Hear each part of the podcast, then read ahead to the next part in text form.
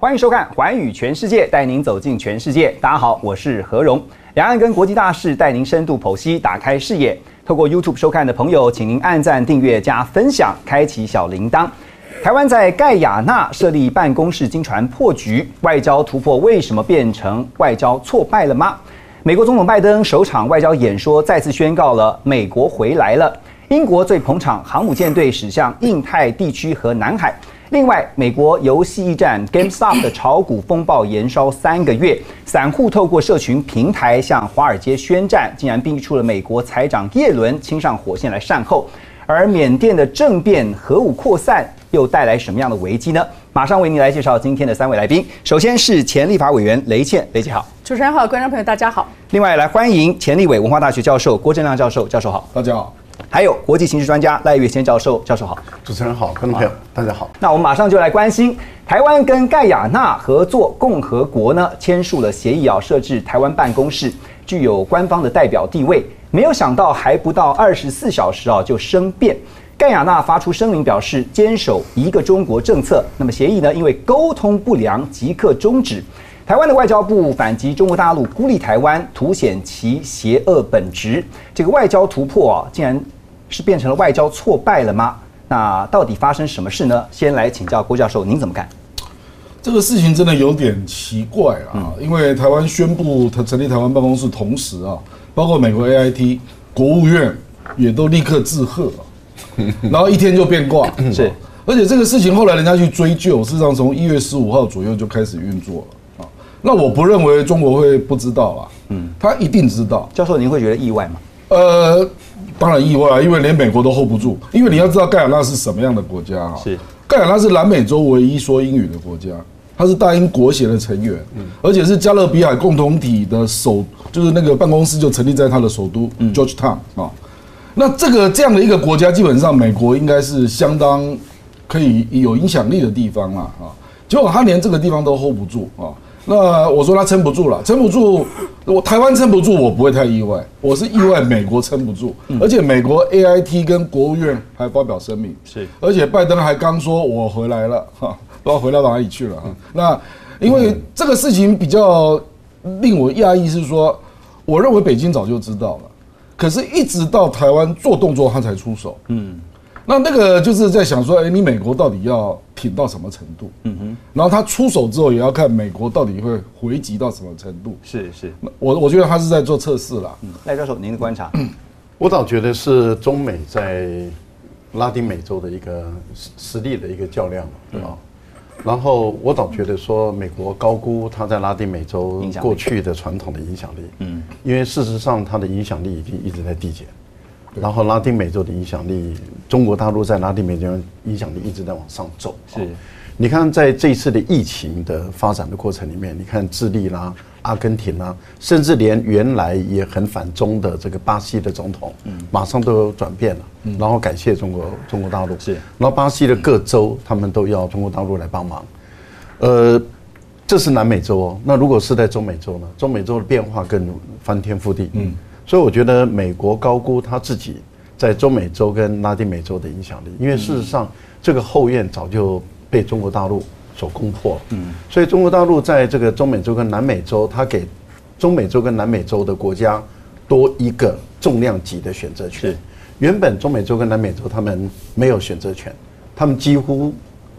任美国人宰割。也就是美国人要怎么做，他们就一点办法都没有。嗯，所以美国那个时候也把这个自己自己的后院，就是把中美洲跟拉拉丁美洲、加勒比海国家了当成自己的后院，常常态度都是非常的不礼貌，非常的野蛮，嗯，而且非常的霸道。但是问题就在于这些国家没有选择权，为什么呢？因为俄罗斯不管是俄罗斯就军事力，是，可是俄罗斯在古巴的军事力的挫败之后，嗯，那俄罗斯基本上对这一块完全没有影响力。可是中国大陆现在在中拉丁美洲的这一块，它不只是经济力，它还有军事力。是，也就是说，中国大陆可以提供的军事的选项，嗯，太多了。那换言之，也就是说，这一些国家只要拥有中国大陆的若干的武器，它的整个战力的结构就产生变化。对，所以你想想看，在军事能力方面，中国大陆可以提供给他资源；然后在经济能力、科技能力都可以提供给他资源的情形下。他们对美国的这种恐惧感，跟美国的压力，事实上已经产生结构性的变化。是美国低估了这个情况，所以我觉得这是中美较量的结果。了解，所以呃提到的经贸哈，这个知知情人士也透露，台湾办公室是聚焦在经贸的投资合作，美方大动作的在我们宣布这个台湾宣布了这项呃声明之后呢，也表达了肯定啊，包括 AIT 还有美国驻盖亚纳大使馆，以及呢国务院代理驻啊、国务院的驻青。郑茉莉啊，都表达了祝贺之意。嗯，那台湾呢，其实在过去在拉丁美洲的地区啊，其实有展现政治的影响力，主要是透过了台湾跨国企业。但是这一波的大动作社管啊，要请教雷姐的啊，是不是在背后也意含着是有背负一些美方的任务？您觉得？呃，我分两个讲。第一个，台湾过去跟拉美的关系，长期最早在国府时期呢，其实是因为那个反对共产主义啊。是好，那所以说，并不是只是因为我们经贸，经贸是在李登辉开始做的是经贸的影响力。所以，拉丁美洲的，尤其是那些天主教的国家，是长期是中华民国的盟邦啊，这是我们在外交上面很重要的一部分。那我回头来讲，刚才两位老师讲的，我都同意。可是我觉得我们还有一个观察点，就是从川普到拜登，美国的国际的 diplomacy，它的外交有没有改变？嗯，这一次如果我们去看这个盖亚纳这个国家，他在去年选完了以后，八月新总统上台，九月。庞培尔去访问，庞培尔去访问了盖亚纳跟苏利兰，因为他们反对委内瑞拉的这个政权的交接，所以他们在委内瑞拉旁边的两个国家去插两个旗，所以这跟庞培尔的关系非常的重要。那么台湾过去刚刚你讲的，我们拉美的盟邦里面没有维也纳。一九七二年，他是第一个承认中华人民共和国的，所以他从来就跟我们没什么关系。所以你可以看出来，庞培尔在这个中间穿针引线的角色。而对庞佩尔来说，他有两个重要的重点：第一个是我在委内瑞拉的后院，他的隔壁去插了一个旗；第二个呢，我也借着这个呢去打了台北法，就是帮助台湾在国际上面扩展盟邦，做一个实际的政绩。这就跟他去做了索马利兰啊、台湾的办公室，或者是他下任之前呢，要让联合国的大使到台湾来是一样的，所以是对他来讲是一石二鸟。但是我们回头去看，拜登政府，他现在其实你可以看到有两个轨道，一个是常任的文官，就是说国家的大战略不会一下子就改改变，所以从庞培尔做国务卿，一直到钟茉莉做国务卿，或者是他们在驻外的 AIT 讲法是一致的。他们这个讲法中间包含了什么呢？讲到安全，讲到民主价值，讲到台湾是一个。民主领先，重要经济体是世界良善力量。台湾、美国是要支持它扩展，所以从那个 State Department 的角度来看，他们讲的都是政治跟外交。嗯，那么当时盖亚纳他做台湾办公室的时候，他的外长讲的是什么？他说我们。就是要去做一个经贸，就是跟民间的企业体做的是贸易跟投资的关系。对没错我们没有展开外交关系对，未改变一中政策。所以圭亚那，我相信庞培我跟他讲的时候说，你跟台湾建交不会影响到你跟中国的关系。所以他们在一月十一号签的时候，一月十五号开始运作的时候，他都是认为是可以两轨的。可是他没有想到说，这个两轨恰恰就是一中一台、一边一国的这个两轨呢，还是会影响到中国大陆的态度。那等到台湾的外交部门宣布了，再加上了 AIT 来说明，呃，主要讲的是。民主啊，还有安全啊，还有再加上了那个呃那个中呃茉莉中他们的讲话以后，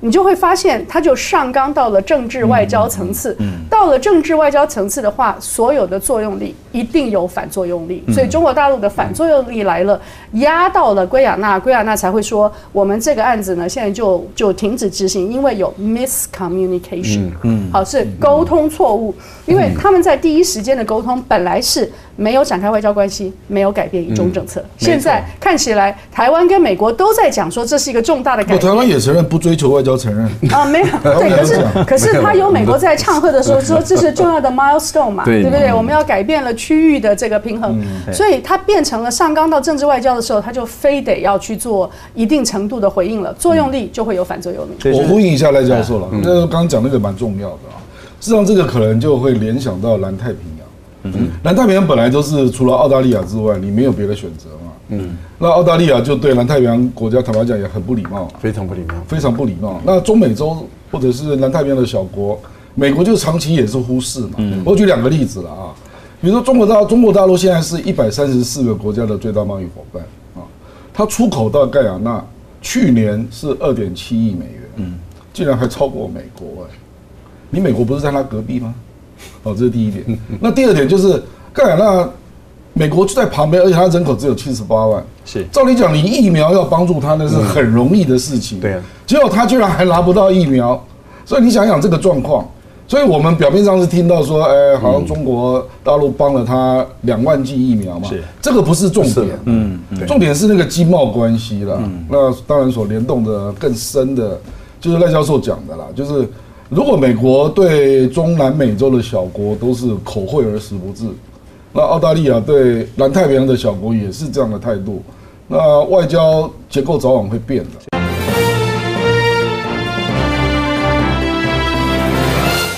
我们接下来来看的，就是在二零二一年这一年呢，其实对于中南美洲来说啊，可以说是啊大选年呢。怎么说呢？可以看到，在二月份呢，厄瓜多呢举办总统大选，萨尔瓦多也会举行这个国会选举啊。四月一直到年底呢，包括像秘鲁、智利还有墨西哥呢，都会举行选举，其中还有很重要的都是这个像洪都拉斯啊、尼加拉瓜都是选呃总统的选举。那外交部原先是宣称，台湾办公室呢是有助于深化跟加勒比海还有南美地区以及呢其他相关国家的实质关系。台湾在布局拉美地区啊，要怎么样能够避免这个涉入代理人的冲突啊？赖教授，您的观察？我我个人先呃把大环境跟观众朋友简单的介绍一下哈，因为拉丁美洲很特殊。拉丁美洲刚刚呃雷倩有特别提到啊，例如说在过去他们是因为经贸很多是天主教的，是所以他们是反共产党的啊。但是这个结构已经在产改变了生很大的变化。是，但是拉丁美洲还一直存在的一个现象，就是说他们是有常常就是一波潮流都是往右，然后很多有一段时间也会一波潮流都是往左，嗯，所以他们是右左这样子不断的在摆荡。那前一段时间啊，就是比较往右，例如说巴西跟美国啊，那么都比较往右的方向走的时候，我们一般估计啊，在这一次的经济上的疫情上的问题的时候，那拉丁美洲很多的国家可能又会往左偏，那像巴西相当有可能又会回到左这边来，所以你你你就会看到这一些国家的选举啊，我们估计我的估计了啊，他们很有可能又会往左的方向来走，一旦往左的方向来走，它就会比它更接近社会主义，是。那更接近社会主义，它就会更注意到这个财产再分配的问题，啊，在这样的一个情形下的时候，我觉得台湾现在的执政最大的一个问题是是。出在于我们还是走这个上一届的美国的执政的这种风味、这种味道风格在里面。美国上一届政府，也就是共和党政府的时候，他们是有一群政客在引导外交，是。也就是说，这一群政客他并不懂外交，嗯，他并不熟悉外交，然后他对于外交的专业的这一些职业外交官也不屑一顾，不把它当做一回事。是这样的一个情形下的时候，你看他们在全世界，不管在欧洲、在亚洲、在拉丁美洲、在非洲，美国搞得一塌糊涂，因为他完全不信任，也不屑他们的职业外交官给他的一个建议。这就是为什么拜登上来的时候，你看这么重要的演讲要选择国务院，而且他已经下一个死命令，就是你们跟我吵架的话，那这些人就滚蛋。你不执行命令，你这些人就滚蛋。嗯，他的态度就很简单，就是要回到常任的文官，能够在很重要的领域里面起主导作用。一般来讲，我们的外交官的做法通常都是低调，因为避免引起太张目、太显著，然后引起很多的后遗症。是因为他们考虑到的是没有必要的后遗症。但是问题就是，民进党他一定要做文宣，一定要做内宣，所以在这个情形下就要高调，然后一直要强调我们有突破，我们有重大的突破啊，这是官方的关系，这个准官方的关系。你一这样一搞的话，你就把每一个人马上就开始一看哦。你庞佩奥的布局延伸到现在民主党，那你现在民主党，你拜登，你到底是什么的态度？那拜登刚刚接的时候，对这个事情，你说上手了吗？还没有到完全上手哎，因为这是一个这么技术性的问题，连驻台的 AIT 的处长都还没有换呢。因为一定要换的，迟早要换的。可是都还没换的时候，你就给我蹦出来，一蹦出来，你等于是你要用民主共和党时代的 对外的政策来牵制我民主党吗？我觉得在这个部分里面，反而对蔡英文跟民主党的沟通，我觉得会出现一些问题。这个地方这部分的处理上哈，来郭教授来简单快速回应。好，那个赖教授刚刚的批判我是同意的，嗯，对了因为外交部就立刻召开记者会嘛，然后把那个拉高到民主安全的合作嘛，嗯嗯，你当然会引起注意嘛。那如果说你是低调，因为这个坦白讲，只除了那个台湾那个名称敏感之外，他如果说他就是搞经贸的啊，嗯那只是这样啊，反正就是这个国家就就是台北经贸单纯经贸就好，对那外交部不做动作，我认为不一定是这个结果了。理解。那盖亚那就被迫表态嘛，说哎、跟我前面沟通了好像不太一样，就变成这样。不过美国的这个外交政策会不会呃做一些其他的一些考量或布局啊？我们看到了美国总统拜登啊，在二月四号他发表了第一篇的外交演说，那各界都在关注。在演说当中，他特别强调美国回来了，外交回来了哈。原文他是说 America is back。Diplomacy is back。但国务院的发言人 Price 呢，先前在记者会上就表示说，美国的政策啊，并没有改变啊，在一个中国政策的引导之下。那最近呢，美国国务院呢各项声明也改用这个民选代表 （elected representative） 这个词来代表台湾的领导人啊，怎么样来解读拜登政府的微调啊、现在大家都在关注的就是美国的拜登总统，他跟中国大陆的国家主席习近平他们两个人通话。我记得郭教授曾经提到说，最快有可能啊，是在五月嘛，就是在新加坡要办那个实体的论坛嘛要办论坛，这达沃斯的论坛嘛。，对，说又有可能会延，哦，这样子。本来说是五月十三号已经定了。哎。在什么样的机机会之下，教授因为最您看，我们我们前我们昨天是看到布林肯打电话给杨洁篪嘛，是哦可是基本上是没有什么善意了啊，都在凸显分歧了。啊是说我会怎样怎样，而且是那个 Net Price 是白宫发言人出来转述，嗯而且转述的都是强硬的部分，嗯，善意的部分都没有转述哦，啊，然后加上昨天又发生另外一件事，就是中国大陆不是设那个啊，那个中中中程飞弹的那个拦截，中断拦截，拦截器中中断拦截那个，那也是冲着啦，因为美国国防部也有人冲讲了，讲话很冲啊，啊，就不排除用核子打击要调整等等啊。那大陆就说你打，我可以把你拦截下来啊。所以我觉得目前的氛围哈，本来我是在想说，拜登会不会过年前也跟习近平打电话拜年这样啊？现在都变得有点尴尬。梅姐您看，因为我觉得就是，如果你看一个上任两个礼拜的新总统，那么他的优先顺序当然还是国内疫情、国内经济。是。所以说国际上的事情，除非你有逼着非表态，譬如说缅甸啊、Burm 那个密亚马，你非表态的有那个军事政变的，你除非是有这种立即明显的非要表态的事情以外，这对他来讲是可以慢慢做的，他没有理由一下子做。同时，我刚才也有讲过，一个国家的大战略就像一个航空母舰一样，航空母舰就是要转转弯哦，它也会这样，就是这样很慢的转，它不会一下子转的，一下转只有很小的船才可以一下转了啊。所以说，今天我们在讲的是美国跟中国两个这么庞大的这个国家，这么强大的实力是不会这样快快转的。是但是呢，嗯，虽然他的口气强硬，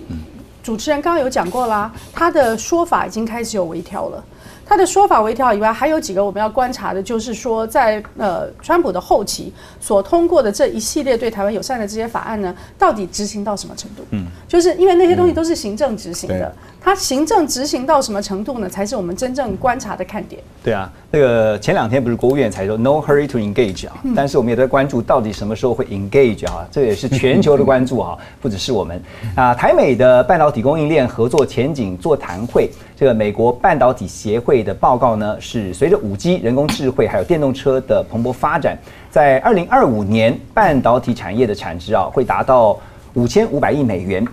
所以看得出来，台美产业确实是需要更加密切合作。那全球政治风险咨询机构的欧亚集团呢，他们是警告，如果中国大陆无意或有意对台湾爆发军事冲突，对于主要的电子公司来说，全球的供应链有可能会遭到严重的破坏。我们要问的就是说的，在台厂这个增产车用晶片的问题上面，到底有没有解决呢？台美半导体之间现在还是依赖的关系，还是说啊，台湾占有全然一个卖方的优势啊？这个部分要请教雷姐。呃，我觉得这个问题应该这么说，就是台湾的卖方优势是多广泛、多久？嗯，因为像 Intel 他也说了，他们要开始自己做自己的晶片，中国大陆会自己做自己的晶片。是当初张忠谋在整个的晶片的这个产业中间切到了一个非常好的切入点，就是你们大家都不用每家都去投资这么多的晶圆厂，让我来代工的话，对于你来讲又便宜又有效，而且我们所做的几乎是从前端的设计到品管，好到最后的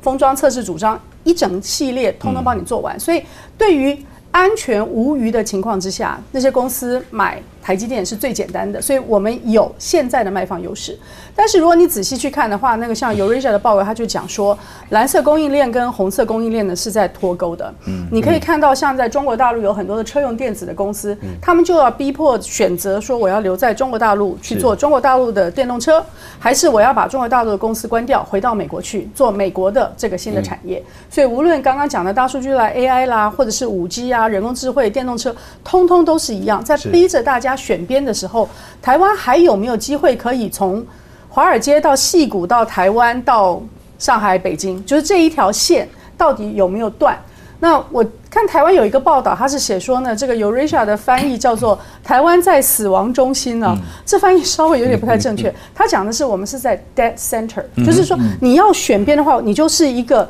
Geometric 的 center，我们就是正中心。对，要选边的这件事情的话，我们不可能永远把它拖下去，我们要选边。那对于台积电来讲，它很可能将来就会是拆成两个不一样的公司，一个在红色供应链，一个在蓝色的供应链。那以记我记得我们很早以前讨论过说供应链的脱钩，我那时候就说它不是主观希望去脱钩，而是。客观被动的，因为安全的顾虑，非脱钩不可。那台积电会不会拆成两个？这就跟现在王美花他们讲的话有点关系。但我要特别讲一下，我觉得经济部长出来说，美国一直鼓励或者是夸奖台湾，然后说包括了台积电跟 Qualcomm 都在开会这件事情，对一个闭门会议来讲是不正当的，也不正确的，因为它会涉及到你会不会有联合垄断，有没有价格操纵。对那，所以这些事情既然是闭门会议，事实上不该对外说。你看台 TSMC 就很聪明，他们拒绝评论，因为他不能够去承认说我们现在闭闭门讨论了，我要供给给美国，我不给欧洲，像这种事情是不能讲的。就好像我们台湾有几位非常重要的科技人物，他们在美国去，甚至还坐牢，都是因为被人家指控有做价格操作或者是联合垄断。我觉得。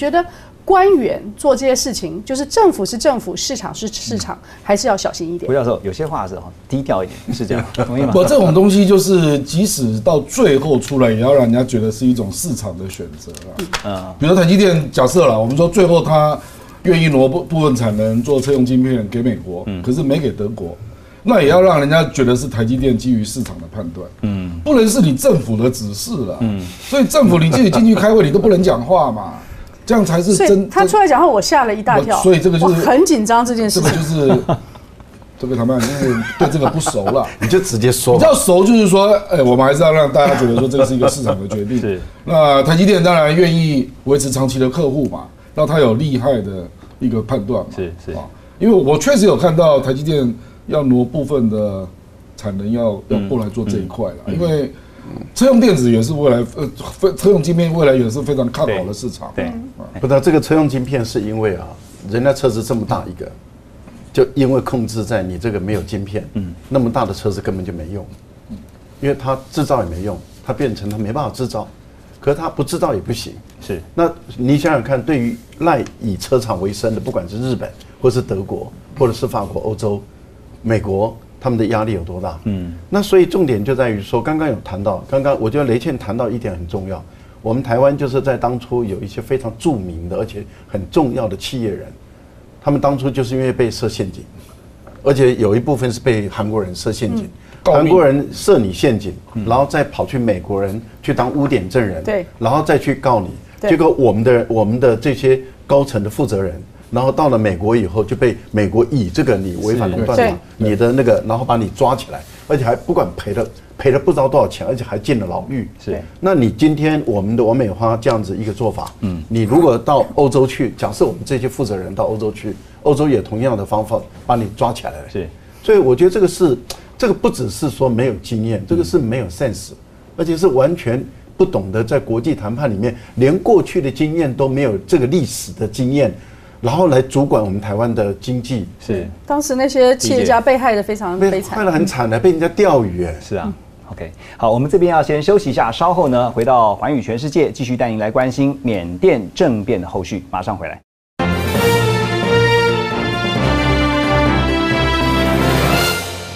到环宇全世界，我是何荣。我们继续关心在缅甸政变的后续啊。缅甸军方在二月一号发动了政变之后，国务资政政府实施领导人翁山苏基现在还是遭到软禁当中。那法新社的报道指出呢，军方在翁山苏基的住所查到了至少有十支无线电的对讲机，还有其他的通讯装置，所以呢就指控呢他是违反了进出口法，要法办他。现在总统方面也是被指控是违反了防疫相关的法律啊。这个我要请教赖教授，我们讲有一句话“欲加之罪，何患无辞”，正好可以形容这样的这样状态嘛。呃，因为政变就不需要理由，然后政变又必须要让大家能够说，哎呀，他依照什么法，然后就按一个理由。是先抓人，再给一个罪名。但是我觉得这个罪名很轻啊，因为最重也不过就三年，是最重三年。但是所以重点不在于他这个罪名有没有效的问题，因为大家都知道，你你你你说装一个对讲机，那么要翁山书记来负责，这也讲不过来，因为了不起是管家来负责嘛，嗯，啊，或者是他的安全人员他们来负责嘛。但是所以很清楚的知道。这个只是故意的，但重点就在有没有办法来去解决他的问题。嗯嗯，目前我倒觉得根本没有转换的空间。嗯，没有转换空间，没有没有任何空间。第一个，缅甸它已经习惯被制裁，也就是它过去金政府的这四五十年以来，是它都是在被制裁中活下来的。那它是这十年以来才开放，啊，先慢慢的开放到完全开放这个民主的选举。嗯，那因此呢，如果说你今天美国跟欧洲要对它恢复这个过去的这种制裁，嗯，对缅甸政府来讲，它承受力是够的，这是所以他也不在乎啊，这是第一个问题。第二个就是联合国也没办法对它实施一致性的制裁，所以就变成又是单独的国家的片面的制裁。嗯，也就是说你美国，但是欧洲的国家每一个国家的立场不一样，对所以他们的制裁的力道也不会等于。那美国也也也也也，你看美国没有在第一时间就说它是政变，你就可以知道美国在这个部分里面，他也一直很担心缅甸跟中国大陆的关系就更密了。那日本更尴尬，因为日本本来对缅甸的影响力很大，而且投资很多的，投资非常多投资很多的。然后现在的情况是对日本来讲的话，那他到底该怎么办？所以日本你看他也没有主张要制裁。好，那我们再来看跟缅甸关系好的，尤其跟军政府、跟文人政府关系好的，中国大陆是跟军政府跟文人政府同样关系很好，印度也是哎，越南也是哎，所以印度、越南、中国大陆跟日本，你想想看，在这样的一个情形下，联合国到目前一致的联合声明都出不来。而且在这一次布林肯跟杨洁篪讲话谈到缅甸问题的时候，两个人你看完全的立场是不一样的。而且美美国说美国的，中国大陆就说中国大陆的，所以你很清楚的看到联合国的立场不会一样，而且美国的制裁力道也有限，更何况俄罗斯跟中国大陆、印度跟日本啊，日本当然就很困难了。对。但是只要俄罗斯、中国大陆不理会你美国的制裁，对缅甸来讲，它旁边就是中国大陆哎，而且石对港的天然气，这个石油就直接都进来了，嗯。而且中间的这一些很多的这种基础工程建设跟彼此之间的贸易，坦白说，没有你美国跟欧洲，缅甸一样可以活得很好，是。所以我个人认为，这个要去解决处理这个问题，目前看来没有转换空间。没有转换我记得前两天呃，郭教授有分析到说，还是要回到军方跟木山书记是如何针对这个僵局，有没有办法谈出个结果来？对，我因为现在的僵局就是选举结果四百七十六席，军方只选了三十三席嘛，太难看了。那他就要求选举要重来嘛，是一年内重选。嗯，那红山书记当然不可能答应你全面改选。对，那这里就考到一个僵局了，说是不是可以有妥协案啊？比如说部分地区改选，那可是要军方要不要同意啊？翁山书记要不要同意啊？就是例如说被军方指控有舞弊的地方，重新验票，然后觉得就有个程序不是全面这样子对对对有程度的。这个坦白讲，没有人能回答了。对因为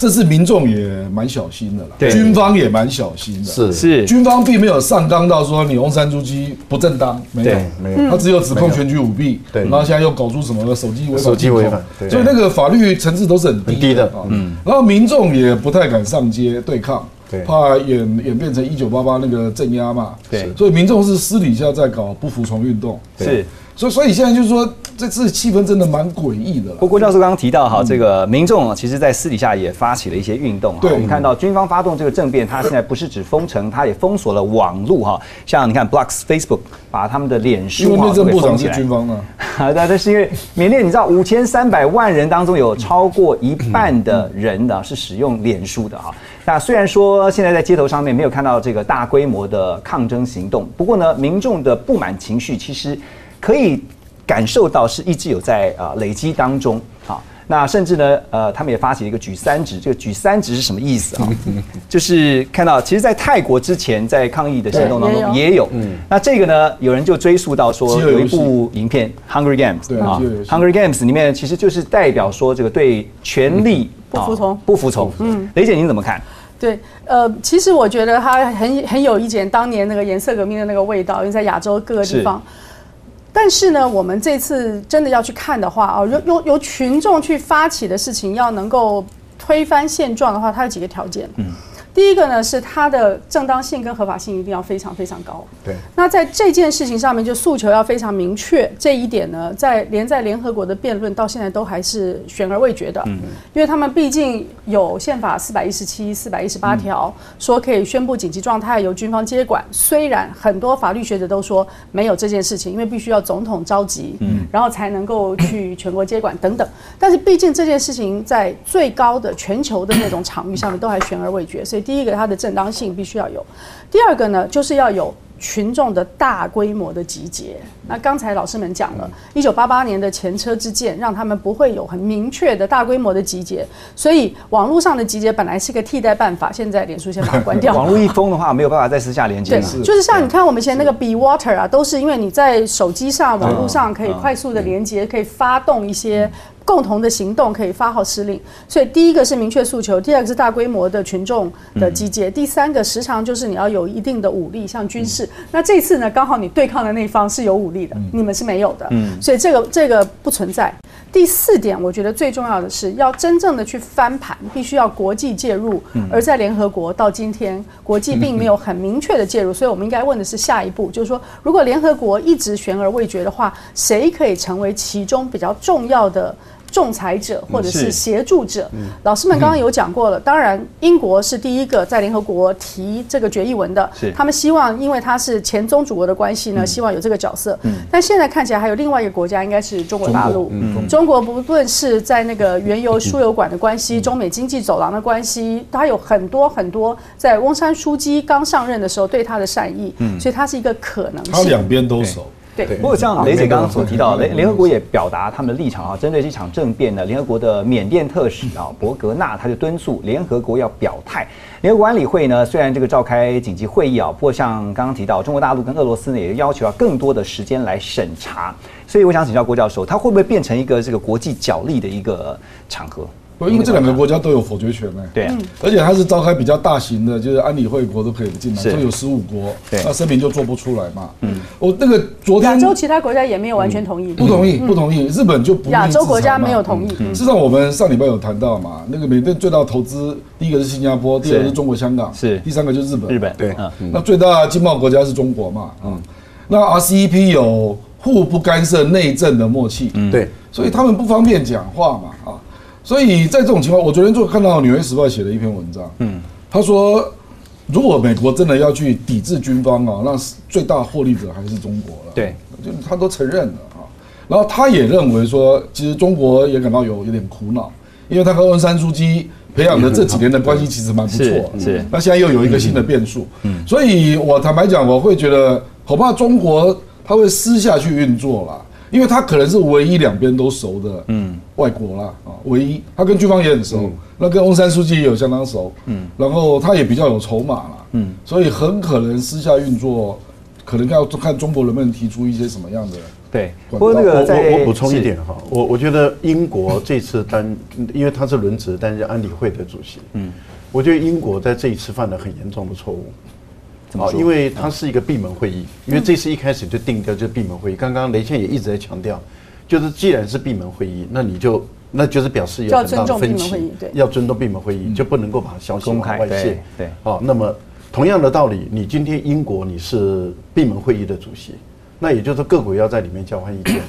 结果呢，你在闭门会议召开前，你把你的草案，也就是说你是轮值国主席，你自己先拟的草案泄露给自己的同国的这个媒体，嗯，啊，然后泄露给自己同国的媒体，而这个媒体一坑一登出来，人家一看。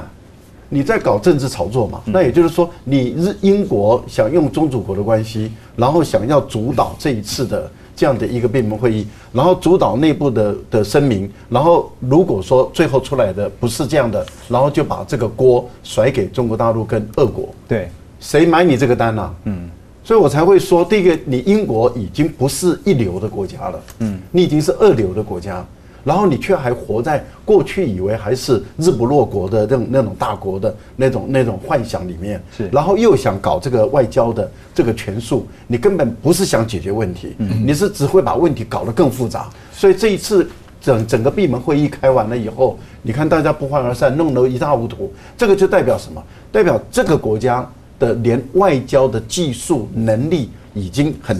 很已经也是二流的了。是我没有看过有一个这么老练的一个英国，在过去外交上的一个算是很老练的一个国家，怎么会堕落成为这个样子？这我也很惊讶。不过顺着这个赖教授讲了哈，就是还是 还是要回到缅甸的内部他自己处理啊，不管是军方跟翁山书记能不能达成一个共识，就是权力共享。您的观察后续的可能？我觉得权力共享这个部分，刚刚郑亮有有引导一个案一个一个一个方式，我觉得这个方式不排除它有可能性。也就是说，因为这次军方确实颜面难看了、嗯，好，因为军方他是全力支持反对党嘛，那反对党败得这么惨，那军方提出来的逻辑是说，你的执政这五年的绩效并不是很好。那按照整个民主政治学的发展来说的话对，你第二届的执政通常是选票比第一届还差，那你怎么会逆向第二次选票比上一次还好？所以呢，你一定有选举舞弊。那人家就问说，那你要把选举舞弊的证据拿出来啊？是他也不需要，他说美国川普就这样子啊，美国川普就是民主，就是你民主党就是选举舞弊啊，所以美国的民众也去占领国会啊。那你为什么全世界没有人制裁美国？安理会为什么没有紧急召开会议来去制裁美国？然后你为什么英国、欧洲国家没有任何一个国家说我今天要制裁你美国，也都没有啊？标准不一嘛？那他那这个时候对于他们军方来讲的话，他觉得你你你这些欧美的西方国家是怎么一回事？然后川普也没证据啊，所以大家，然后现在的川普川粉还认为就是选举舞弊啊，嗯，哦，所以我觉得在这个情形下，说我为什么会说增量提出来的一个引导，我觉得是或许是可行的地方就在于给军政府一点颜面，是。那也就是说，在有争议的这些地方，对。哦，然后重新开票。那开票的时候呢，就突然间发现确实选票不合，但我我我特别补一下啊要走这条路的话呢，第一个军政府就要先让，因为他现在是行政、立法、司法都已经接收了，所以你你得要把司法放独立了对的，让司法独立来仲裁，说什么地方的选举可能有问题，什么票，所以军政府得要先退一步。那谁会让军政府去退这一步呢？就是我们刚刚讲的周边的大国，我觉得影响力是最大的。对。OK，好，还是要取信于民，毕竟人民现在也在反弹嘛，啊、好，我们要先休息一下，等一下继续回到环宇全世界。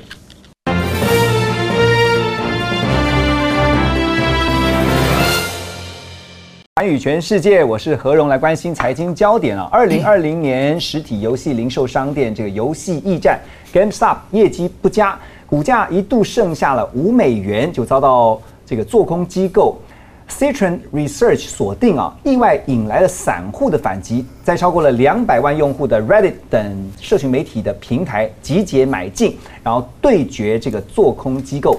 呃，这个 GameStop 呢，涨幅一度超过了百分之一千，冲上了三百二十五美元这个股价。那当然，这个礼拜呢又跌回到每股是五十三美元呢、当然，散户跟做空机构现在都传出有天价的亏损。我想请教雷姐，这个事情对于金融市场来说，有什么样的重大意义？其实蛮有趣的。嗯，其实就台湾的投资人来讲，因为我们的市场其实规模没有那么大啊，就是是一两千亿台币，所以我们很习惯这个。因为股市老师不是每天就告诉你说跟着我走吗？老师告诉你啊，所以散户跟着老师，这是我们很熟悉的。是我们把它放到美国去，它就绝不寻常，因为美国的市场非常的大，它的水很深，大部分的股票呢，它的规模也很大，你不太会有像 GameStop 这种机会。嗯所以我下了几个字叫做这一次呢叫做神行具足，缺一不可。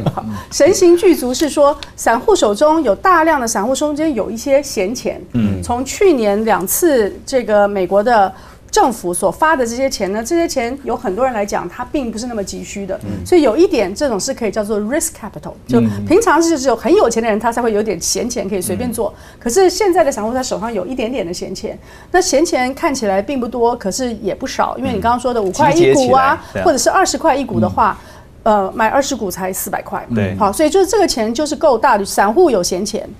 大户呢有放空的对象，有目标，所以大户在手中，他们用期权的方式，他有放空的目标，所以这两边才会有对做的机会，否则你就没有对做。所以散户跟大户，尤其是 hedge fund，就是是。直接对冲基金，为什么我叫他们大户？因为你今天不是什么人都可以买对冲基金的，他们多半都是 close end fund，就是说我不是在市场上交易，你可以钱交给我代代操的，我是呃十大概都是十万起跳的，有些是要一百万你才能够让我来帮你代操的，它有门槛的。对，所以它就是大户嘛，哦，所以散户有闲钱，大户有标的，然后接着你还有两个一定要存在的。第一个呢是要你有一个快速交易又平又便宜的平台，大家都知道就是 Robinhood 因为它免费。否则的话，你光是这个撮合交易的钱呢，你总共你手上才一千块的话，你要花这么多的钱去交易，而且要那么大的速度不太容易。最后还是股市有老师。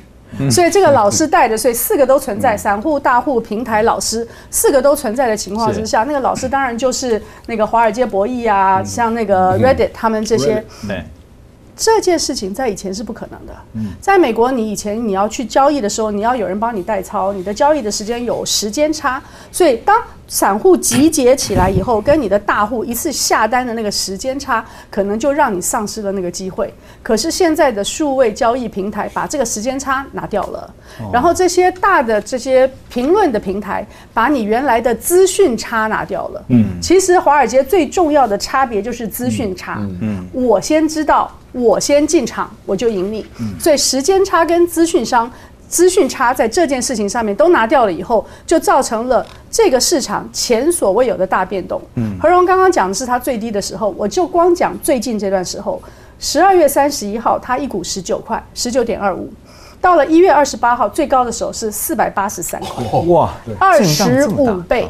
然后一月二十八号被大家去盯了以后，掉下来以后，二月五号五十四块。哦，所以你可以知道它这个，涨了十九趴，现在六十三。所以它这个 volatility，你赶快去做吧。好，就它这个 volatility 呢，它的重点是这样，就是涨的时候有人赚钱，嗯，跌的时候也有人赚钱，跌的时候也有人来回补。所以，像这些对冲基金，在一月的时候，有一家它损失了一百二十五亿，它原来叫做 asset under management，就是它管的这个资产呢，一下就缩水，非常的多。可是它到二月价钱掉下来的时候，它就可以回补一些，它的损失就可以下降。所以表面上看来说，散户是大胜。可是散户逃跑的速度没有那么快，也有些人呢，他没有想到要逃跑，他就抱着，所以最后还是会受伤。但是大户他是天天分分秒秒的在这边对着看的，所以他有机会在上上下下中间呢去回补。所以固然说这是罗宾汉的一个胜利，是散户的胜利，但是长期看来呢，还是大户的胜利。只是最后的结果是这样，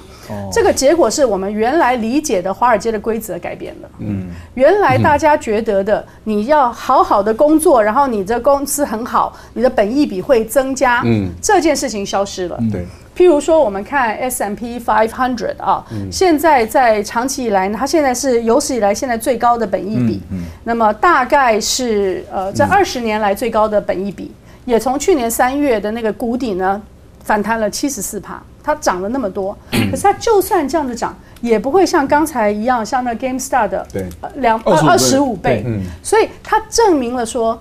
华尔街跟这些金融，它原来支撑你的经济体，或是你让这个公司好的公司获利增加的时候，你的价值增加的这个逻辑被打烂了。是它打散了以后呢，就会创造新的市场的波动，也就因此，虽然说 S M P 500，我刚刚跟郑亮在讲，S M P 500是一下子反弹了这么多，从去年的谷底涨了百分之七十四，但是市场的不确定跟紧张的因素，市场的那种 fragility 啊，和和那些紧张的因素呢，也是有史以来最高的，因为大家原来认知的游戏规则消失了，原来认为的牢不可破的那种我要投资好公司的那个基本的逻辑消失了，现在只要是说我们大家众筹了，我们可以一起去攻击某一个公司，而且在短期之间可以有超过任何市场的获获利，它就改变了所有的游戏规则。就乡民的反击啊！但是刚才就雷姐所说的，长期来看的话，其实乡民不见得能够占得到便宜。对，所以政府也要开始。你刚刚特别讲了，耶伦他出来说他要去注意。那美国的国会说二月十八号要做听证会，是就他们得要去了解一下，在这个数位平台众筹的时代，我们原先的游戏规则的那些管控机制，对和熔断那些机制呢，还有没有用？这个部分就是我想要进一步请教赖教授，是美国政府就刚刚讲说耶伦也出来讲话了哈，但是他应该扮演什么样的角色呢？我觉得他现在很困难，是因为这样的一个炒作对企业是很不好的。企业也不希望是这样子，哦，因为没有一个企业他希望他的自己的股票，就他公司的市值是一下膨胀，然后一下衰，一下膨胀，一下衰，这样的情形，我觉得对企业本身也有伤。另外一个部分里面就是说，由于在这一波里面，它显示出来的就是说他们都没有违法，对，那么都没有违法的情形下，他们公开的炒股，啊，那么公开的炒股，而他们对于啊这样子整个市场的机制，刚刚雷谦有谈到几个概念，就是说原本我们要把公司放到股票市场，就是我们希望能够集资，嗯，啊，能够有在市场中，然后为什么当初都规定一定要透明？啊，例如说刚刚不管你的本益比、你的公司、你的财报，你要一直公布、一直公布，就是希望说我把所有的讯息透明化。透明化的时候，由市场的这些投资者来判断哪一些公司的体质比较好，然后我们觉得它比较有未来、有前景，我去投资它。这样的一个市场，它基本上来讲，它是比较健康的。是那大家都希望是这样，可是长期以来都不是这样子。长期以来，华尔街，因为我女儿以前在华尔街工作的时候，她回来，她就有跟我讲，她说她不喜欢那个环境，哦，因为事实上华尔街的那些大基金他们是公开炒股，教授，那您觉得占领华尔街这个行动会不会再度的？我觉得也你这个不是占领了，他们是对投资啊，他是直接就下去了。之前曾经发动过一波占不一样，领华尔街啊，完全不一样。但是他占领的结果以后呢，华尔街一样呢，香槟照开啊，而且等到政府补充一下啊，事实上有没有违法啊？现在不能下断论。嗯，已经有人开始厘厘清里面的一些可能的问题了啊。嗯，第一个就是说，Robinhood 他不收手续费，那请问他的获利来源是什么？它就是把交易人就是投资人的一些资讯，嗯，他转卖嘛，转卖到哪里？转卖到 Citadel 证券，就是城堡证券这家公司，嗯。啊。那城堡证券这家公司呢，刚好又是就是 Melvin Capital 了，呃那家赔最多的做空的那一家啊，他的大股东啊啊。那这里面啊，Robinhood 也跟他有关系，就是城堡证券，嗯，他自己手上的操盘基金高达三百五十亿美金啊，嗯。那这里就有人在怀疑说，为什么 Robinhood 可以突然之间不让人家下单？他是不是要救做空的人？那就是说，救做空的人，就是说要让 Citadel 赔少一点。嗯，就有人在讲这里的逻辑啦，不然你怎么会突然之间把部分的股票说你可这个是你也没办法用，你用哪哪一不，这个要这个要收正，因为他又没有涉及内线交易。哦，对不起，这个要收正。对啊就是那个时间差的问题。还有第二个啊，呃不，这个都是美国人写的，这也不是我发明的。还有 Reddit，Reddit 既然已经作为一个 WSB 就炒股平台了嘛啊，对，那因为后来开始资讯平台我知道资讯对呀，WSB 是炒股平台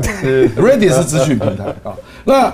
后来因为开始跌了嘛，你看啊，它从四百八十三跌哎，到真的，我们所有的老师也都是资讯平台啊，它也不是炒股平台。我跟你讲啊，因为我长期都在财政委员会，我们对这个是比较敏感。关注股市的，我跟你讲啊，那个它从四百八十三跌到五十三，这跌了将近九成呢。嗯。所以在往下滑的时候，Reddit 就是 WSB 啊，就有人在上面发言，嗯，说我们把钱转炒白银吧。嗯，请问这个钱这个话是谁去运作的？嗯，因为刚刚好城堡证券就是白银的最大持仓主。所以它中间是有关联的。结果白银暴涨十一趴嘛，嗯这有创纪录。嗯，所以所以这里面就是有人在说，就刚刚倩姐讲的很对了，就是说以前美国证管会用的那些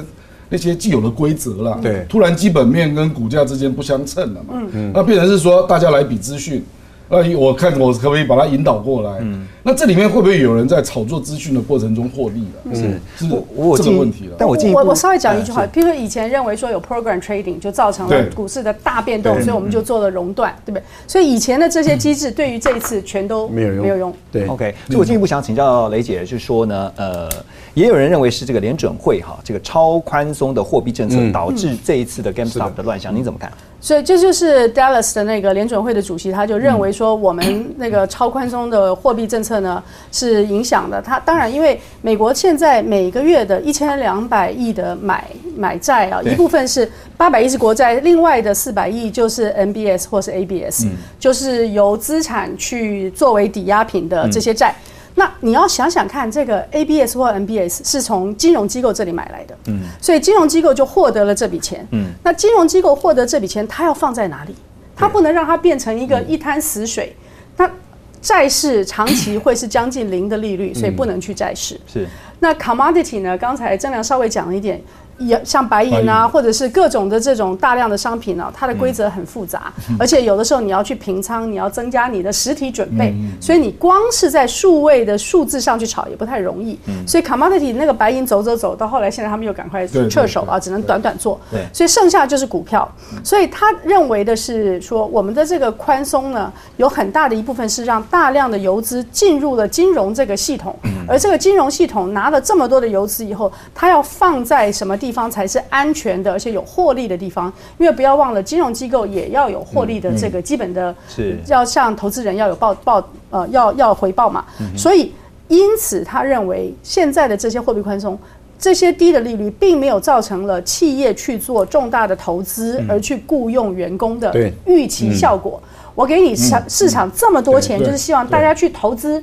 然后这样子的话，我们的通膨可以到两个 percent，是。然后大家去雇很多的员工，所以我的失业率可以低于四个 percent，所以这两个本来是他 pump 这么多钱进市场的理由，可是他全部都留在金融界，没有进入实体经济，这是他讲的主要理由。好，我们要先休息一下，那等一下继续回到环宇全世界来关注东海的局势，马上回来。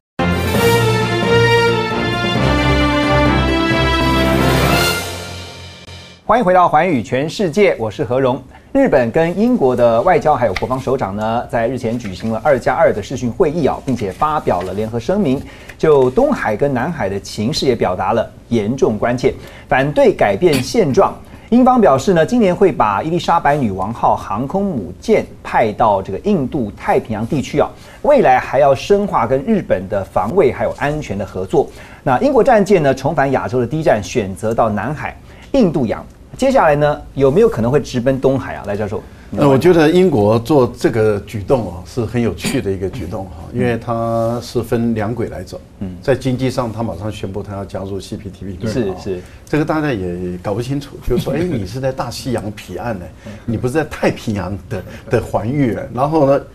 日本的态度是欢迎啊，但是当中国提出说我要加入 CPTPP 的时候，日本说很困难。嗯，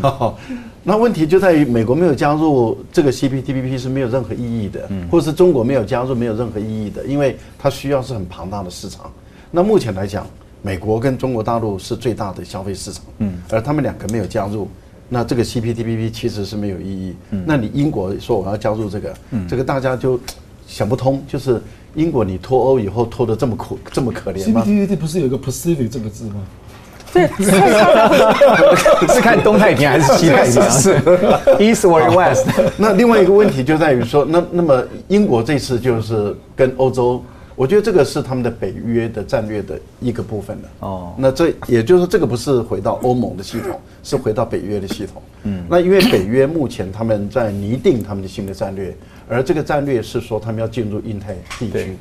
那要进入印太地区，那谁打前锋？看起来现在是日本要打前锋，嗯，因为法国也说他要过来了，嗯，那德国也说他也可能要过来，但是问题就在于你进到这个区域来的时候，你的位置是在哪里？你刚刚有提到是在南海，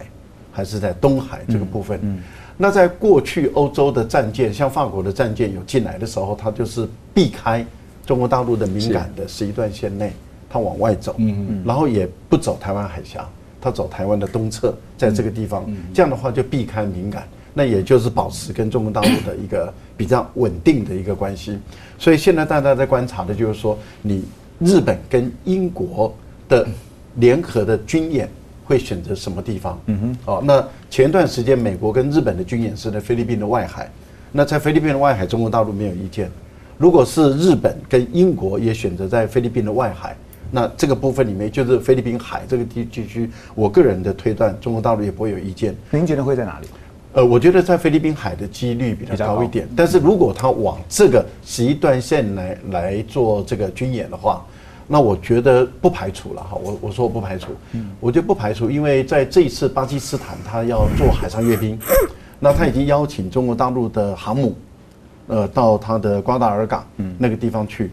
那一旦中国大陆航母到瓜达尔港，你就不能排除，那么他接受，例如说他也顺便到他在非洲的基地，然后也可能跟俄国在地中海或者是在另外一个地区。举行一些军演，因为既然航母已经开到那个地方了嘛，那就再往内走一点的话，我觉得这个情形会对于整个北约产生不同的感受。是，因此，当你英国跟日本，特别是英国说我要维持印太战区的航行自由的话，嗯那未来中国大陆也会告诉你，你它的双航母或是三航母。我觉得双航母的可能性也会存在，嗯，就是两个航母战斗群同时在大西洋的这个地方举行一些军事的操作、军事演练，但是一定会讲同样的一句话，嗯，就是不针对第三方。OK，所以同样针对这个问题啊，英国方面的一个决定哈，脱欧之后，英国当然也希望能够重新回到亚洲。我继续要请教雷姐的是，他们希望啊重新回到亚洲，那个是因为要建立自己的海上强权当时的盛况呢，还是说他是考量有其他的？对于他自身的一些利益的因素，您觉得？其实我们从二十一世纪看来，每一个国家曾经辉煌都有强国梦。对，美国有强国梦，日本有强国梦。我们谈过了印度的强国梦，英国也有它的强国梦。刚才赖老师讲了 CPTPP，就是经济这一轨啊。我们仔细看他最近的动作，CPTPP 他已经直接的跟日本联络了。缅甸事件的时候，他是第一个立刻到了对联合国就开始去提他的 resolution，他的决议文。又说航母呢，这个而且是航母打击群要回到英台，再来香港的 BNO，嗯，对，所以连个四个动作都跟以前大英帝国在亚洲的前殖民地有点关系，有点关系，对。好，所以说我认为他现在做的事情呢，也是英国的强国梦，要恢复他原来的的光荣。刚才赖老师讲的那几个地方，我觉得有可能啊，可是还有一些地方也有可能。如果我们看二零二零年在印度的这个对话，这个印度的这个叫做瑞辛纳对话里面，大家都是穿着海军的什么上将啊、中将、大将的那些制服谈话的这些人啊，英国、法国、印度、日本、澳洲。这些联联合起来谈的是印太秩序、自由航行、台海安全。是，所以台湾不见得完全没有事，因为在他们整个的印太战略里头呢，台湾当然是中间很关键的一环。所以我觉得，因为英国跟印度长期的关系，他跟澳洲，他们澳洲他们都还是大英国协的一员，嗯甚至呢跟马来西亚、新加坡都有长期的关系，所以在这个整个印太的这个大航线里面啊，可能是在。印度洋这一段可以先进入，我觉得这可能是他们的战略首选，就是从非洲到印度洋的这一段。那这一段对于他们来讲又有正当性，然后旁边的盟邦非常有把握啊。那在在他们的军事布局上面完全没有风险。是，可是它的长期的战略呢？当然有一部分是剑指中国，另外一部分是要跟亚太地区的这个海权跟陆权争霸的东西要挂钩起来。那亚洲的海权争霸的第一个就是战略菱形，美日印澳的战略菱形。第二个就是美国主导的印太战略。那第三个就是他们现在由印度主导的，就是这个新的瑞辛纳对话开始去做的，以印度为核心的这个。所以他会想办法跟印太的这些比较重要的战略布局挂钩了以后，才会给他正当性。否则。就像郑亮刚刚讲的。Pacific 的 CPTPP，然后你要到这里来自由航行，你是一个域外国家，你最多最后你只能说，因为南海有很多的商业往来，你没有任何的正当性差遣你的这么庞大的军事武力到这里来，所以一定是你以前的盟邦，或者是你以前的前殖民地，跟你有长期关系的，他们有战略安全合作上面的必要，你来帮助你的伙伴或者是盟友。不管怎样，英国毕竟是一个老牌的大国，它要进入一个区域，还是要有正当性。英国是老牌大国，英国像刚刚雷姐所说的啊，有一个强国梦哈，不知道是怎么看这个强国梦，它要能够实现的话，当然要有一些因素啊，包括它参加这个 CPTPP。不，他脱欧啊，第一个要拥抱的就是强化大英国协嘛，嗯，他一定要拥抱自己本来有的一块嘛，对不对？那大英国协在亚洲就包括新加坡、马来西亚、文莱。那还有他的盟友 Anglo-Saxon 的澳洲，那当然还有日本嘛，日本他的好朋友，所以我是觉得他如果，因为他没有别的路了，他除了大英国协之外，就是外溢出去 Anglo-Saxon 的国家，还有跟美国交好嘛，嗯，他跟美国也在酝酿要签 TFTA 啊，嗯，所所以这个逻辑是必然要走的，只是说这个就是哎，这个。嘴巴讲的很好听，然后我再补一下，就是十九世纪做得到。英国在亚太的经营呢是经济为实的，对，所以它虽然是用军事去打开了市场，可它经济是实的。那现在它还是有一个经济的计划，就是他们希望在数位的跟金融服务的东西呢，能够还是能够回到亚洲成为一个主导的力量，这也不能小觑。这部分它也蛮强的，对，因为之前他们有说，美方也是希望能够加入 CPTPP 哈，但是会不会有一个快速通关的可能呢？赖教授，您观察？我觉得美国对于他加入 CPTPP，我觉得在拜登的时候他会缓一点。哦，因为以拜登的立场来说的话，他上任前他就有谈得很清楚，就是说他短时间内美国没有要跟任何一个国家，那当然也就是跟任何一个集团是。那么谈有关于这个贸易协定的问题。换言之，也就是说他现在是在做盘整，嗯，也就是检讨一下在川普时代啊，嗯，美国跟。所有的国家的经贸的情况，嗯啊，因为川普时代他确实跟欧盟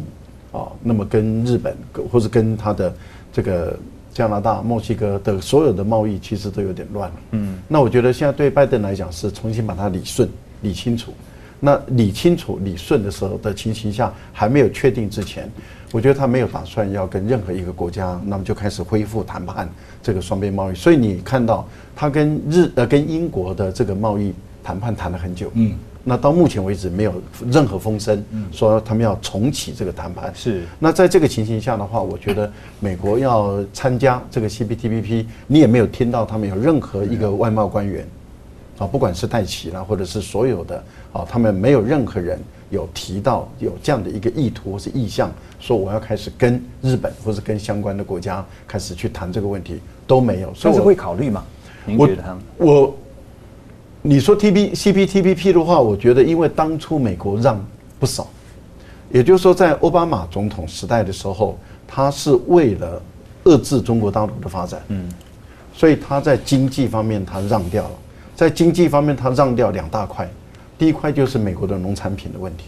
他让掉了，第二个就是他让日本的汽车零料件进入日本的关税是。拉得太低，所以我觉得在这个部分里面，当初是为了政治。服务于经济，也就经济是为了政治服务。嗯，可是我觉得对于拜登来说，我觉得他是会重新再审视 TPP 或者 CPTPP。那么对于美国来讲，如果就经济论经济，以美国为优先，或是以美国的制造业为优先的话。这个 CPTPP 对美国不利，为什么？因为当初让的目的，而且日本愿意，他们都愿意这样进来，是因为他们的产品要卖到美国去，而不是他们要向美国购买产品。那不是向美国购买产品的话，那美国的制造业怎么能够发展起来？那美国没有制造业，它怎么能够再有这个强大的这个生产？制造能力跟就业机会，就这个部分还不急，还我觉得还不急，他会谈重谈。我觉得拜登基本上不可能参加 CPTPP，因为他经济政策非常清楚，就是就业第一，就业嘛，制造业。那你参加 CPTPP，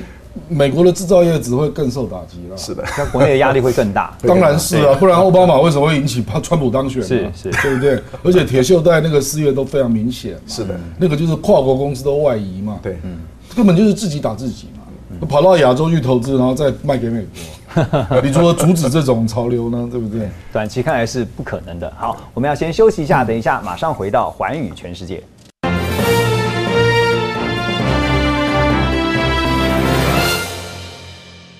欢迎回到环宇全世界，我是何荣。美国国务卿布林肯在新战略武器裁减条约到期的前一天表示，条约延长五年，确保美国呢在二零二六年呢二月五号以前，那么对于俄罗斯的洲际弹道导弹，还有呢潜射弹道导弹，还有重轰炸机具有可验证的限制。布林肯也强调，哈，这是因为希望避免军备竞赛。不过另一方面呢，美国也正在加强力道声援俄罗斯的异议领袖纳瓦尼，而这会影响到这个普京对于核武裁减条约的态度吗？请教郭教授。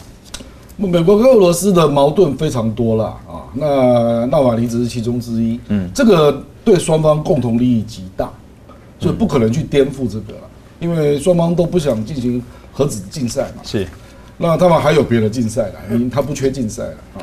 啊，可是不会碰这一项，是。因为这一项蛮严重的，而且美国的长期战略就是说，他希望跟俄罗斯有一定的对核武限制的默契，然后要把中国拉进来嘛，嗯，那中国不愿意啊，所以无论如何，我觉得他跟俄罗斯这个。这个架构它是不会轻易去把它推翻的啦。嗯哼，好，我们继续来看啊，就是刚刚提到新战略武器裁减条约，这是在二零一零年当时的美国总统奥巴马所签署的，限制美俄战略核子弹头啊是不能够超过一千五百五十枚。但现在的这个具体成效是有目共睹吗？哈，布林肯也强调，未来五年透过外交的方式，要对俄罗斯所有的核子武器要做出阴影。所以我想请教赖教授的是，拜登如果进一步深化他们跟这个北约的合作，会不会引起这个俄罗斯的反弹？呃，他们最中间的一个关键是在于这个中程的弹道导弹系统。嗯，哦，因为对于俄罗斯来讲，美国的洲际弹道导弹它的威胁并没有想象中那么大。哦，因为你要从美国本土，不管你从海基的或者空基的，你要发射这些洲际的弹道导弹飞弹，俄罗斯它的预警的时间比较够。哦，那也就是说，你不管你从太平洋这边发射，或者是从大西洋那边发射，是，那你从太平洋你要经过中国大陆，那中国大陆也有可能就先拦下来了。嗯，那如果你要从这个大西洋那边打的话，那么俄俄罗斯它可以计算哦哪个地方的情况，而且它。会有反击的力道，嗯，哦，它的预警的时间跟反击的时间是够，可是对俄罗斯来讲，它最担忧的其实是中程的弹道导弹，嗯，因为距离太短，距离太短，它的反应的时间跟能力会有问题，是，所以会产生误判。在这个情形下的时候，美国其实就把这个中导的条约撕毁，这个是俄罗斯最在意的。那也就是因为撕毁之后，对俄罗斯来说的话。它就要给欧洲施加更大的压力。嗯，换言之，也就是说，美俄国要打美国，它是一定要用洲际的弹道导弹。但是俄罗斯攻击美国的盟国在欧洲，他就可以用中程的甚至短程的这个导弹，是核弹头的。这样的情形，反而是欧洲因为美国的废弃中导而成为一个受害者。嗯，那成为一个受害者的情形下，欧洲的美国的盟友，特别是更忠实的盟友。离俄国是更近的这些国家，它的安全的压力就越大。您觉得哪一个国家压力？例如说像这个这个我们讲的波罗的海三国，是像波兰，哦这些国家跟俄国长期关系是紧张的，嗯，这些国家它压力很大，甚至再往北欧走一点，你说像芬兰啦、像挪威啦、丹麦啦、瑞典啦，这些国家的压力就很大。那这些国家压力很大，他们怎么办？他们就会更依赖美国。所以他们更希望美国在这个地方的驻军再多一点，嗯，然后他的这个呃战略的武器系统再多一点。那当美国在这个地方再多一点的时候，对对俄罗斯来讲，它的压力就更大了。是，那压力更大的话，那俄罗斯除了这个战略武器以外，它就会把它的常规的武力就再往东移一点。那往东移一点，呃，应该是西边哦，就往西再移一点的时候，嗯，那往西移一点就会碰到这个中间的一个缓冲区，就是白俄罗斯。那碰到这个缓冲区，白俄罗斯，那白俄罗斯长期以来它是亲俄的，可是呢，在这段时间他们的内部也产生社会变化。是，那这个社会变化对俄罗斯也来讲，对白俄罗斯的执政来讲，他当然认为那这就是波兰跟你美国在旁旁边所收拾。所运用的，是那想办法把政权推掉，那就叫颜色革命，就跟乌克兰的情况一样。嗯，你想想看到这个情形下的时候，那双边那当然就整个军事力量的对峙就一直在升高，一直在升高。那对于美国当初在呃川普的时候又不太在乎，嗯，他就不管，他就忠诚也撕毁，甚至连这个核呃这个呃现武也都把它撕毁。那现在俄罗斯、美国也都各退一步，嗯，也就是说再延长五年，那我们再来检讨看看怎么走。可是我个人认为，这个没有包括忠诚。啊，对，所以我个人认为，真正的关键是在中程导弹。中导所以我觉得中导是美俄谈判的一个最大的。我补充一句话，对，美国非退出中程不可了，因为他没有中程，他没有办法对付中国，所以他是两难呐，真的是两难呐，真的是这样。因为整个太平洋中国沿岸，美国已经渐渐没有办法挡住中国了。所以它必须要有新的武器，不，那就是中程战术。这个我也在插一个嘴了，因为在中程弹道导弹里面，中国大陆的技术是全世界最顶尖的。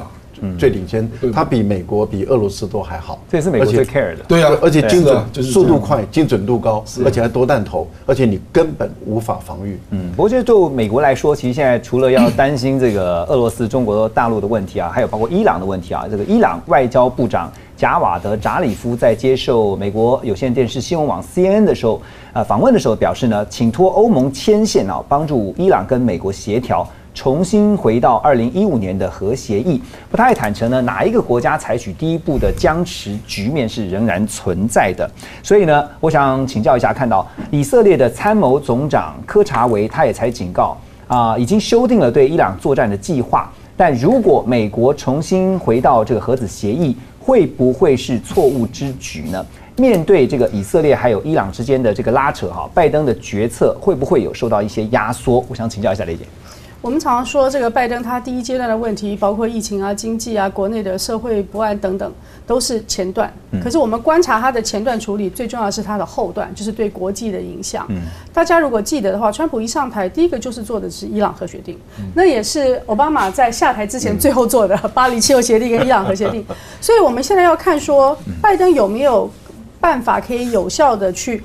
返还到在川普这这一段的外交政策之前的状况的话，伊朗是一个非常重要的观察点。嗯，而且呢，伊朗当时的这个状况本来就有欧盟的官员在中间协调，同时立刻像我想那个赖老师已经知道，像法国就大量的继续投资了。嗯，所以欧洲在美国退出伊朗核协定的时候，其实受伤是很重的，因为他们本来是相信说我们已经签好了一个解决伊朗的办法。那我们今天看到拜登，我觉得我把它拉高一点，想说拜登怎么拆掉在川普跟 Pompeo 这段时候所建立的一个新的中东的局势跟关系呢？其中很重要的两点是说，在最近在拜登的演讲里面，他直接就提到了也门，这是第一点。第二点呢，就是在。拜登在这个川普临下台的时候，他签的所谓的中东的这些跟以色列的关系正常化的这些协定，它会造成什么影响？这两个都是他要立刻去处理的。那恰恰我认为在也门这个事情上面，又涉及到了以色列，又涉及到了伊朗，就是你刚才的两个问题啊。对于拜登来讲，他现在就找到了一个一举两得的方式。第一，过去美国长期支持了沙特，卖了很多的武器给他。可是沙特用来去打击胡塞，就是在也门的胡塞。内战，而这个也门的胡塞呢是伊朗支持的，所以它这中间就有一个很间接的三角关系。所以他第一个他要处理这个，第二个呢，在川普的最后，他表面上是让这些国家都要跟以色列关系去正常化，但是他同时也就违背了过去美国对于以色列的 QME 的承诺。是。这个 QME 的承诺就是说，以色列他永远就会有比其他的人更好的武器。嗯，那他立刻就签。了要卖给阿联酋 F 三十五，对，大家都记得去年的十一月就签订了，好，所以这些事情都是拜登要把它拆掉的。那他最近利用了也门的事件，他做了一个一举两得的处理。第一，他停止了对于。呃，包括沙特的所谓的精准打击武器的供应，因为他特别说了，因为你有很大的人道问题，那也停止了 F 三十五的贩售，嗯，所以他解决了原来对以色列希望他一定有战术的和他的武器武武器优势的这个 qualitative military edge 的承诺。啊，他解决了这两个问题，同时他也解决了第二个问题，美国怎么 back to the world，、就是说 diplomacy is back。那在什么地方 America is back 怎么回来呢？嗯也门的人有百分之八十是在人道的需要救援的边缘，是他们有很多人是在一个非常危险的状态。六年的内战死了十一万人，国家残破不堪。所以这样的一个美国停止供应武器，用人道的方式去帮助也门，他也他也有一个月就停止对也门的制裁嘛，啊，所以他就去重新去帮助也门去解决他的人道问题的话，他就同时一举两得的去返还扭转了过去 Pompeo 跟川普时代的中东政策。了解拜登的这个对于伊朗的这个核子财务的问题啊，两位怎么看？胡教授您先。他这个实际上制造说也门，那里伊朗也不要介入啊，我也不要介入，我们让这个内战停止啊。用这样来说，他回拒伊朗核协议是有其他程度，可是还是得罪以色列。我觉得现在目前拜登他要，因为他的压力，这个伊朗给他